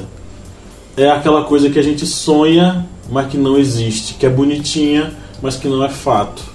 É mito. Eles pegam, por exemplo, uma pessoa que ali vendia pastel na esquina e de repente se tornou milionária porque criou um novo pastel gourmet. Aí pegam e saem e dizem, tá vendo, ó, o capitalismo é isso, dá condições para você crescer, isso é o mérito, isso é a meritocracia. E não é isso. Aquela pessoa ele realmente teve só a ideia de reformular algo que já existia. Mas não é essa questão de, é, de dar esse privilégio, já que ah, ele teve condições, então aquele é, aquela pessoa que saiu de um bairro periférico, de uma comunidade, ele vai ter a mesma condição que esse senhor aqui. E muitas vezes ele não vai ter a, o raciocínio, as condições econômicas para implantar aquela, aquela estrutura para montar um pastel diferente. Ele não vai ter essas condições econômicas para fazer isso. Ou seja, é, aí vem é exatamente essa questão da meritocracia dentro dessa estrutura do capitalismo. Muitas pessoas dizem, ah, essa pessoa cresceu, então as outras vão ter condições. E não é bem isso. É isso que a gente está batendo bastante na tecla aqui nesse podcast. As pessoas que estão excluídas, que estão à margem da, da sociedade, eles não têm aqueles, aqueles privilégios que muitas vezes as pessoas de, de tez branca, de tez clara, as pessoas que vêm de uma família mais abastada, mais rica, é, que essas pessoas têm do que aquela pessoa que nasceu é, de uma mãe solteira em uma comunidade é, que tem níveis de violência extremos. Ah, aí me permita concordar com você e dizer o seguinte: é aí onde entra a questão do desafio de incluir as minorias. Exatamente. Porque historicamente são minorias excluídas do processo democrático. Por exemplo, a gente falou sobre a questão da mulher, o, o processo de empoderamento político dessa mulher.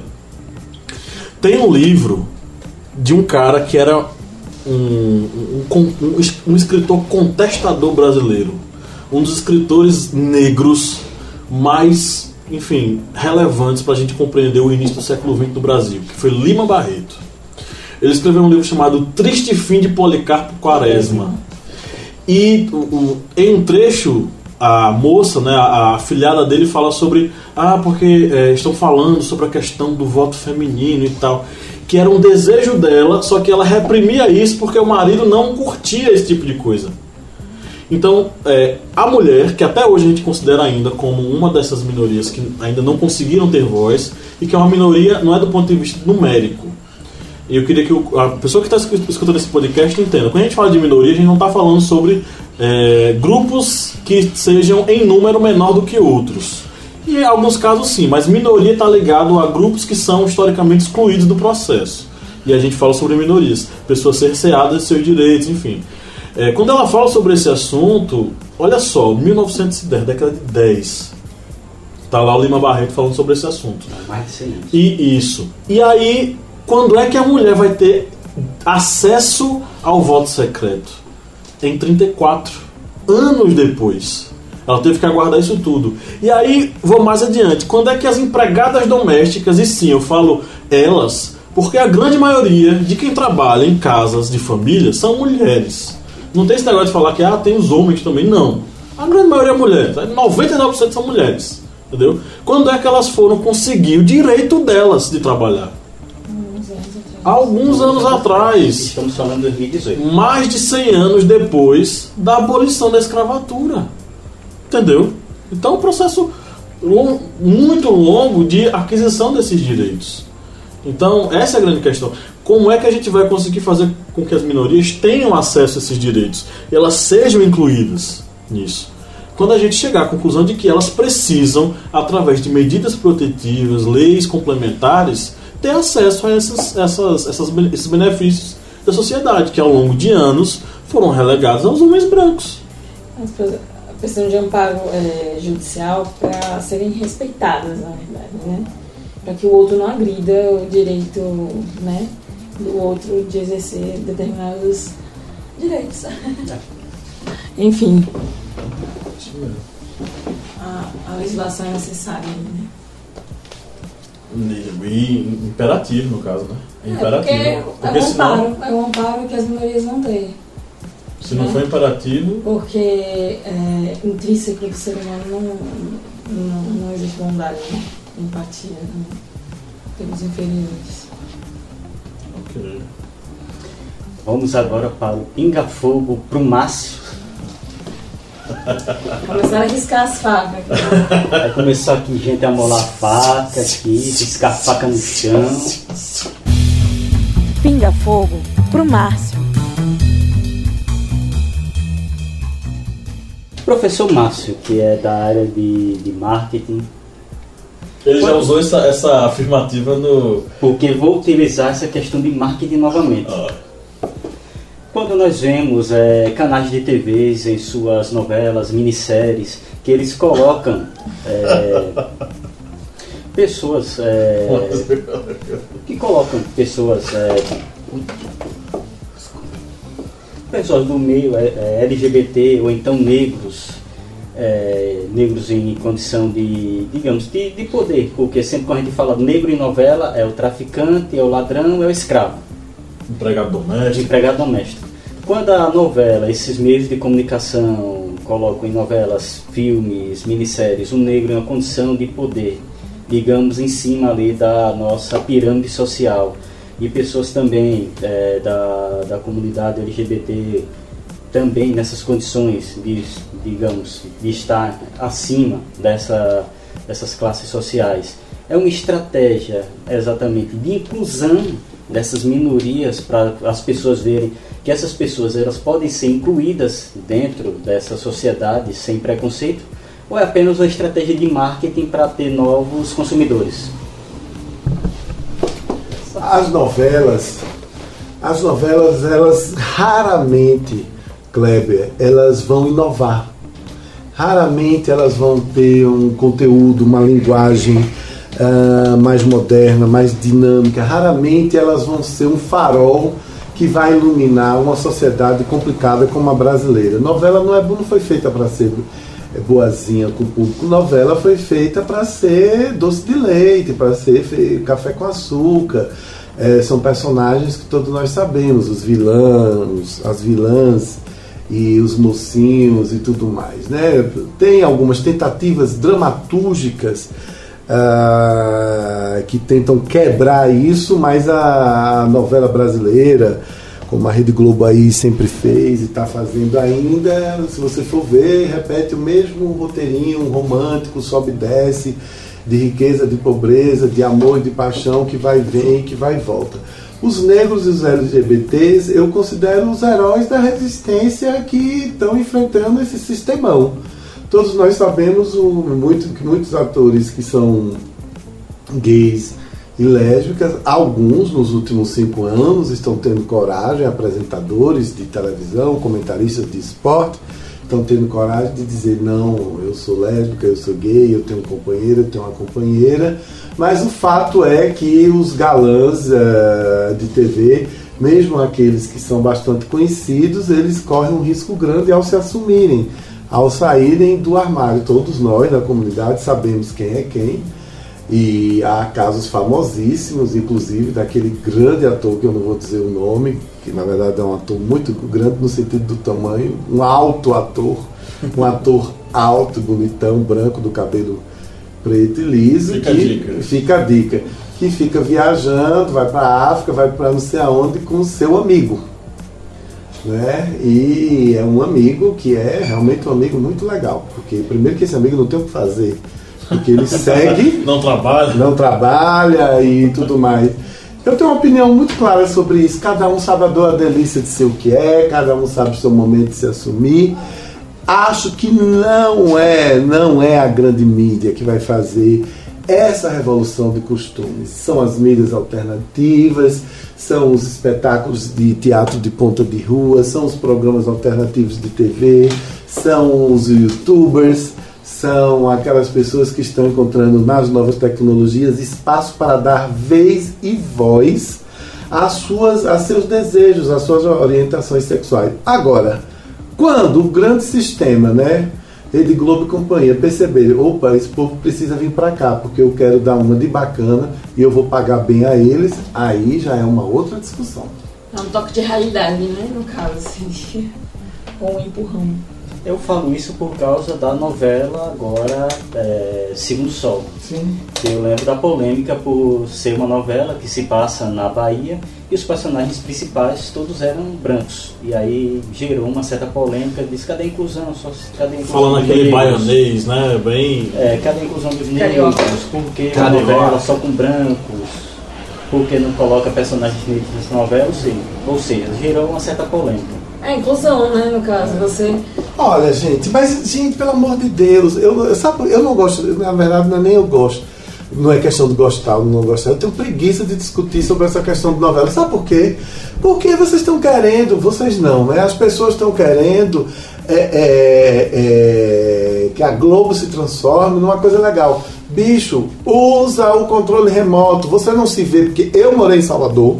Meu pai morou anos em Salvador. Aquela Salvador, eu assisti o Segundo Sol, três capítulos, em diversos momentos, tipo assim, um capítulo por mês. Ali com minha tia, com um amigo, na casa de um amigo, comendo uma pizza, ele, ele gosta de novela, ele acabou assistindo. Aquilo ali não é Salvador. Aquele sotaque não é soteropolitano. Rio de Janeiro. Aquela, aquelas, a, a Salvador não, Salvador não é a cidade de novela. Salvador é uma cidade negra. Cidade de filme. Uma, não é cidade de filme, de Quer novela. ver Salvador é. o Paiô, né? É, veja o Bahia, ó. Bahia. Quer conhecer Salvador? Vá a Salvador, anda em Salvador, no centro de Salvador, nos lugares de Salvador, e você vai ver o que é. Não é aquilo. Agora, a Globo tá aí, ela faz as novelas, as pessoas querem curtir a novela. Eu, sinceramente, acho uma perda de tempo ridículo ficar em um WhatsApp, como eu vejo algumas pessoas, falando mal de novela de segundo Desliga, olha, faz assim, ó, puf, vai lá. Liga um documentário sobre Salvador. e vai, vai ver outra coisa. Agora você esperar, Kleber, não vai, você não vai se ver reconhecido. Kleber, você não vai nordestino, é, sertanejo, catingueiro, você não vai se ver reconhecido. Ou, ou, Que é pior ainda. ou você, Kleber, é, é, ou você busca um outro método, busca outras pessoas para, para é, se conhecerem, para você se ver reconhecido nessas dramaturgias, ou então vo- você não vai. É, não, não, não- vai não. Quem é que. Quais são os dois negros da Globo? Lázaro Ramos e sua mulher. Dois que realmente, dois heróis da resistência, que conseguiram. A, mulher dele, como é o Também nome? tem, tem umas críticas né, em cima dele, né? É. Eu esqueci o nome dela. Não. eu também- Araújo. sei lá. Thaís Araújo. Thaís Araújo, né? Thaís E Araújo. tudo mais. Quer dizer, é, Jornal Nacional de vez em quando é apresentado pela Zileide Silva, a Maju faz o tempo. É, a gente não tem, não tem. Olha, e vamos falar de Salvador, mesmo em Salvador. Abra o site da, da Câmara de Vereadores, veja quantos vereadores negros tem. É. O governador não é negro. Mas, mas a a questão é a seguinte: como é que a gente vai propor Representar. um processo de representação, mas de inclusão dessas minorias dentro dessas esferas? Como é que poderia ser? Teve uma O que tipo de proposta a gente poderia levantar? Teve uma novela é, que era uma ligação entre o Japão e o Brasil, família misturada. Que a comunidade japonesa. Gente, cadê os atores japoneses? Cadê o pessoal amarelo? Que eles falaram, yellow face. Cadê os yellow faces da, da Globo? Esse era o momento da oportunidade. não só de, de, né, de mostrar a figura, a representação do- dos japoneses, como dar oportunidade dos Yellow Faces é, trabalharem. Mas é isso, eu acho o seguinte: quer ver, quer se ver representado, procure outras alternativas, outros coletivos culturais. Globo não, Globo não. Claro que não, minha gente, pelo amor de Deus. Tinha uma que era de índio, que o índio era um menino da praia carioca. Louro. Pintado de marrom, pintado lá. A Índia era Cleo Pires, que é uma gata linda, mas pelo amor de Deus. Não tem nada a ver. É, agora se você curte, eu não vou julgar o, o seu hábito de novela.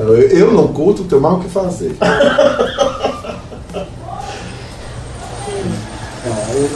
Não, é sério, só fala, só. Não, não, não, É, Vocês são, vocês são dois pra cortar esse danado desse podcast. Fala, meu amigo. Não, que esse ano agora, 2018, viajei pra, pra Jequié, que é a terra de nascença da minha esposa, que é o sul, mais pro sul da Bahia. E foi uma das coisas que eu comentei com ela, porque o pessoal aqui não fala do jeito do pessoal da, da Globo. Ela pegou e riu da minha cara. Não, aqui realmente eu, não tem nada a ver aquilo ali. Claro, realmente Que não nem tem. quando são diferentes. Fizeram, é grande. fizeram uma novela no Maranhão. O é O pessoal do Maranhão. Oxente, oxi. Que é o, aquele, fi- O aquela... Maranhão fala é, ou Pará, era Pará. Da cor do Pará, Pará só fala é. Pará, da Não, era Maranhão, não era Pará. A última novela que teve era Pará. E o pessoal falava, gente, hoje o pessoal do Pará. Vixe. Gente, a gente só tem égua. Tá surpresa é égua, quer É, xingar é égua, Joyce quer elogiar é égua? É a questão, é a entonação do égua. Égua, égua. Nós tínhamos uma Entendeu? colega que era do Maranhão. E aí, não sei se vocês sabem, Maranhão e Pará, eles são meio que irmãos culturais Uhum. que não se curtem. Eles não se curtem, Tipo, entendeu? É, tem até aquela questão do boi. Porque um é norte outro é nordeste. no Maranhão é o Bumba Meu Boi e no Pará é o Boi Bumbá. Então eles são uma rixa desgraçada em relação aos dois bois. E a gente tinha essa colega do Maranhão que tudo dela era égua. Égua! Égua! E a gente achava engraçado e ela achava engraçado da gente o Oxi, que ela não usava o Oxi. Mas aí foram, foram brigar. Aí no meio da novela, da, da Globo, tem metade da novela foi gravada com Oxente, Oxi, não sei o que lá, do Nordeste. E a outra metade começaram a usar o Égua. égua.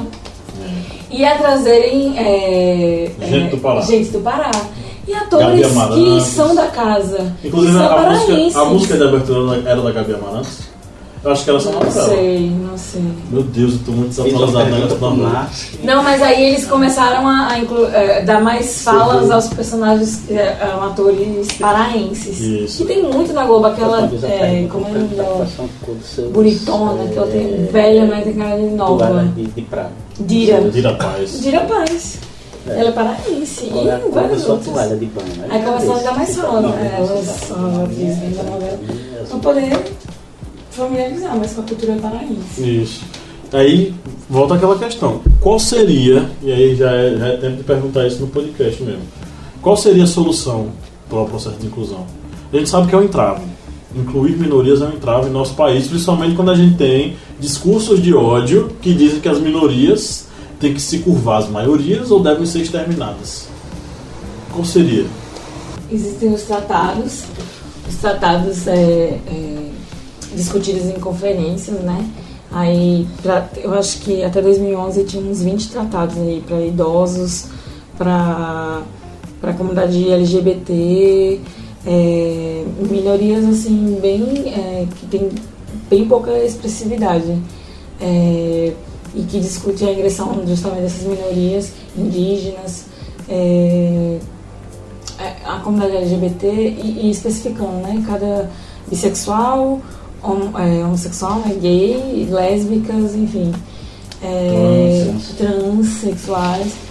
É, inclusive o trans ele tem é, ele tem um, um amparo legal, né? para poder trocar de nome, você tem um amparo legal. Que já é um processo de E inclusão, é isso uma- já é uma é de inclusão. inclusão.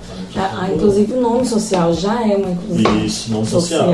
Social. É, então, isso tudo aí, os tratados, que vêm trazendo essa. essa vem impor né, à sociedade que respeite né, é, essas necessidades das minorias. E aí, é, bom, são as leis. A, a, Constituição traz, né, no artigo 5 é, é, os princípios que, que, devem ser respeitados da igualdade, né, o princípio da isonomia.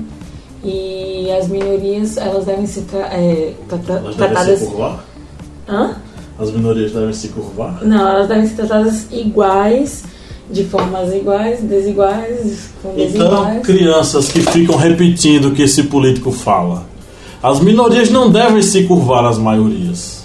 Entenderam? Jamais, jamais. Vocês estão sendo anticonstitucionais. Porque os direitos humanos foram feitos para os humanos, independente de, de, de quem eles sejam, do que eles façam e do que eles Desde o fascista até Exatamente. Né? O comunista. Enfim, é, as leis. Infelizmente, a educação é, é, um sistema um tanto quanto falido no Brasil. É, deveriam existir políticas de, de inclusão de gêneros e de igualdade de todas as formas nas escolas. E essas políticas devem ser implantadas né, desde o começo por mais que Bolsonaro acho que sexualidade não deve ser abordada né, na infância, sim, deve ser. É, não, não, não tô falando de, de sexo, tô falando de educação sexual, né? Enfim. E muitas outras questões.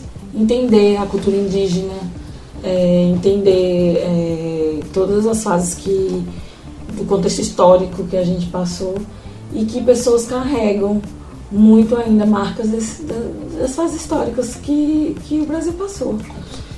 É, enfim, é, leis que infelizmente tem que impor a, a todo mundo para entender. Já que não entende pelo, pelo, pela questão natural, né? Que entender pelo, pelo medo. Pela obrigação. pela obrigação, né? Enfim, tem até é, o crime de ódio, né? Que eu acho importante, que abrange toda essa questão de preconceito, não só, não só um grupo, como a Lei Maria da Penha, que também é necessário, mas o crime de ódio abrange todo tipo de preconceito. Eu acho isso muito importante. Né? E deveria se falar mais também. E ser mais aplicado também. Bem, a solução que poderia ocorrer para essa inclusão social dessas das minorias é exatamente a questão das, da sociedade ela compreender o porquê dessa minoria ela está excluída da, digamos, dos privilégios sociais da nossa sociedade. Descobrir por que o negro ele não teve é, condições de acompanhar é, a educação de brancos que tiveram sempre um ensino é, privilegiado, entender por que os indígenas eles se encontram também marginalizados, já que desde o período colonial o índio era visto apenas como aquele ser para ser catequizado. Isso aí vai ser a minha dica de livro, de recomendação, mas vamos falar daqui a pouco que o índio era só aquele ser para ser catequizado porque era um bárbaro e mesmo depois do fim da colônia, do império, início da república, vemos os índios apenas como, digamos, aquele ser incivilizado.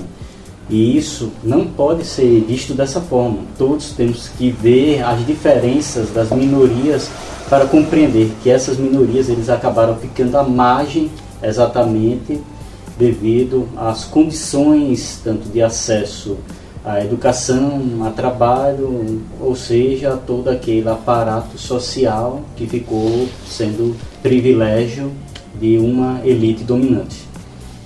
Eu sugiro que esse processo ele seja resolvido com educação, sim, e um processo onde a escola seja cada vez mais inclusiva onde ela possa aceitar cada vez mais o diferente e faça com que as pessoas aceitem esse diferente e descubram que elas, ditas normais, entre aspas, também são diferentes. E que nós somos uma sociedade feita por diferentes que devem se relacionar. Então, quanto mais inclusiva for a educação, mais nós teremos uma sociedade igualitária e que pensa de forma igualitária e menos divisões sociais teremos. Então, o sistema de cotas ele foi necessário, ele é necessário, não é o melhor meio, mas é o meio mais eficaz para a gente resolver esse processo do ponto de vista educacional.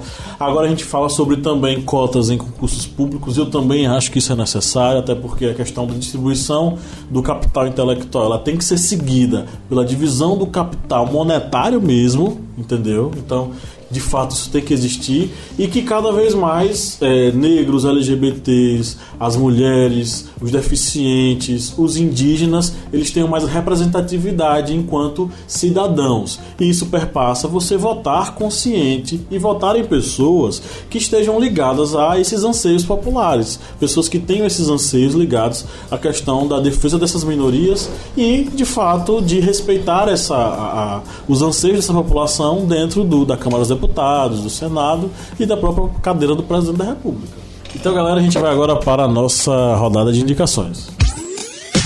Dicas culturais. O bicho já chegou pegando o microfone, velho. É, que é meu. Diabo, lá. Quem vai começar? Kleber já estava encostado em mim. Me assustei.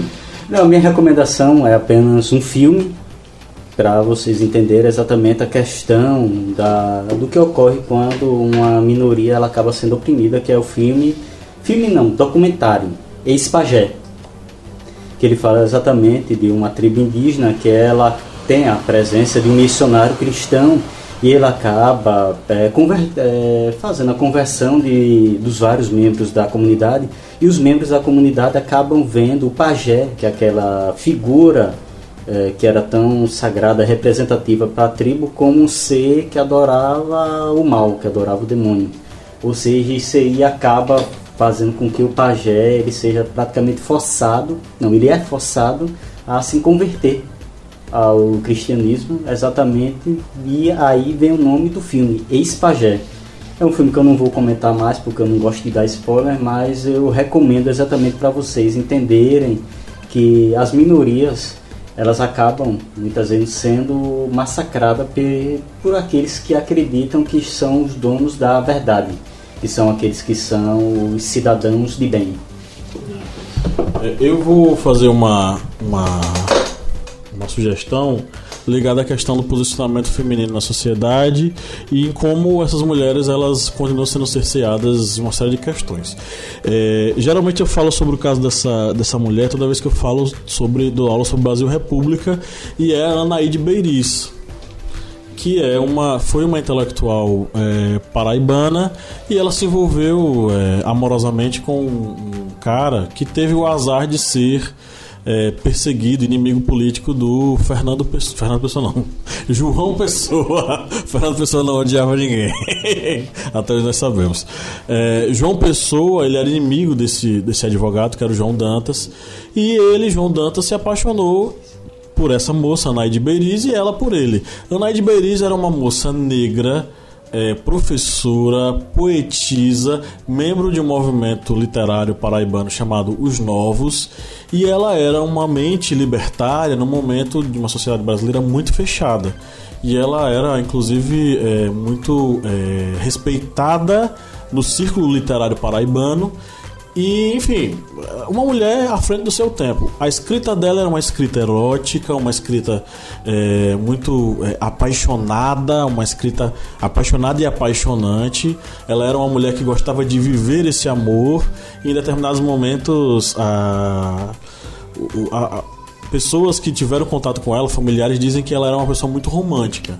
Então acabou que no final das contas ela foi, é, enfim, entrou nesse joguete político e acabou, né, diante da, da, do assassinato do João Pessoa. E aí, pessoas foram lá e mataram o João Dantas, que era o amor da vida dela, ela acabou cometendo suicídio. A minha sugestão é que vocês comecem é, entendendo a história dela através do filme é, Paraíba Mulher Macho. Ok? Acho que é essa, Paraíba Mulher Macho é um filme brasileiro, só que é um filme que erotizou muito ela. É com Tânia Alves, E aí tem cenas é, muito sensuais, exageraram muito. Inclusive os familiares da Anaíde disseram que pesaram muito a mão em relação à questão da erotização. Ela era libertária, mas a, naquele ponto impossível, né? Ela era uma moça que tinha seus pudores, enfim. Apesar de ela escrever com uma, uma paixão enorme, né? É, começa com esse, esse, esse filme e dá uma pesquisada no documentário que tem no YouTube sobre Anaíde Beiriz. É rapidinho, é fácil de encontrar. Inclusive foi um, um documentário feito pela Universidade é, Estadual da Paraíba, que conta um pouquinho a história dela e fala um pouquinho sobre os versos dela. Né? Tem alguns professores e familiares né, que falam sobre esse assunto. É, e é uma história assim, que eu fico muito triste sempre que eu falo, porque ela teve a sua vida cerceada aos 25 anos de idade, gente.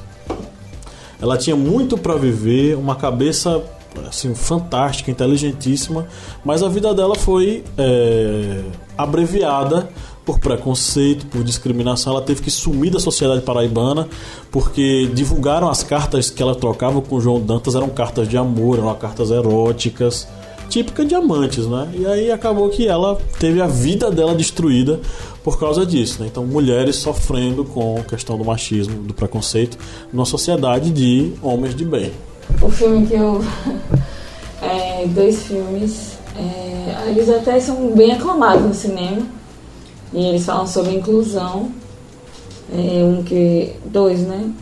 Bem importantes, assim. Que eles falam não só apenas de a inclusão racial como inclusão social e, e de deficientes também, que é Intocáveis. E é que eu não gosto muito de falar dos filmes para não dar spoiler, né? Mas, enfim, é um filme bem recente e ele, ele leva a questão da inclusão social é, dos dois lados, tanto do deficiente quanto do, do do negro, no, que é os dois principais do filme. Os dois atores. Desculpa, os dois personagens. Drizzy e Felipe. Isso. E o outro, meu nome é Rádio, que é bem antigo. E ele fala justamente da inclusão não só da questão racial, como da, do deficiente mental. E é um filme bem bonito. É minhas duas indicações. São as duas indicações. Perdão, por favor, escrevam direito, português certo. Eu vou indicar, hoje eu vou fazer uma indicação diferente. Eu vou indicar dois livros. O primeiro, o primeiro é Gabriela Crave Canela, de Jorge Amado.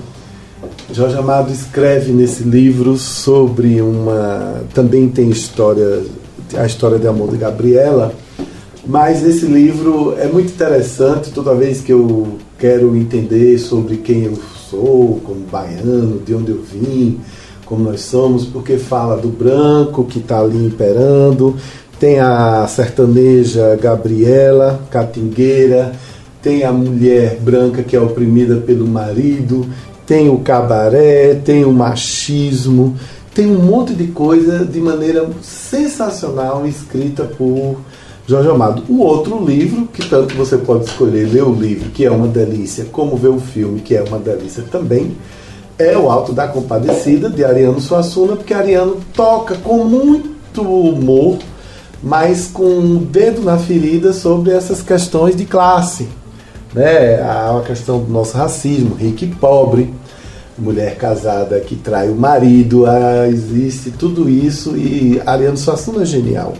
E eu acho o Alto da Compadecida uma obra-peça, uma, uma, uma obra-prima, uma peça sensacional, genial, que tem, tem a capacidade de fazer com que a gente ria de nós mesmos, mas principalmente que a gente se alerte para entender que tomara que aquilo dali fique só na obra.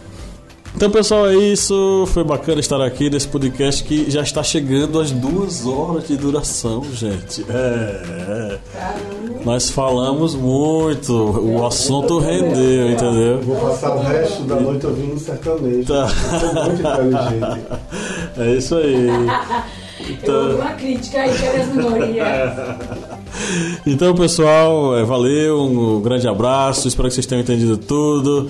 É, se faltou aí, esquecer alguma coisinha, volta lá do início, escuta de novo mais duas horas de podcast para você ficar antenado com tudo que nós falamos, para você fazer a melhor redação do mundo tirar nota mil. É, lembrando que Dos alunos patronos. Lembrando que se você for o nosso aluno patrono, você tem acesso aí ao nosso grupo secreto, onde nós estamos lá falando sobre como montar uma redação bacana sobre os temas que nós tratamos aqui. Ah, fala sério, a gente dá a redação completa. É isso aí. Tá vendo aí, cara? Você tá esperando o quê? Vai lá. Falta, só precisa transcrever o que a gente tá falando. É isso aí. Então acesse o site apoia.se barra historiante, faça sua contribuição a partir de 15 reais você se torna aluno patrono e vai lá ver a nossa carinha, né? É isso aí. Ok? Então, abraço e até a próxima. Não, eu ia falar vídeo aula. E até o próximo podcast. Lembre-se.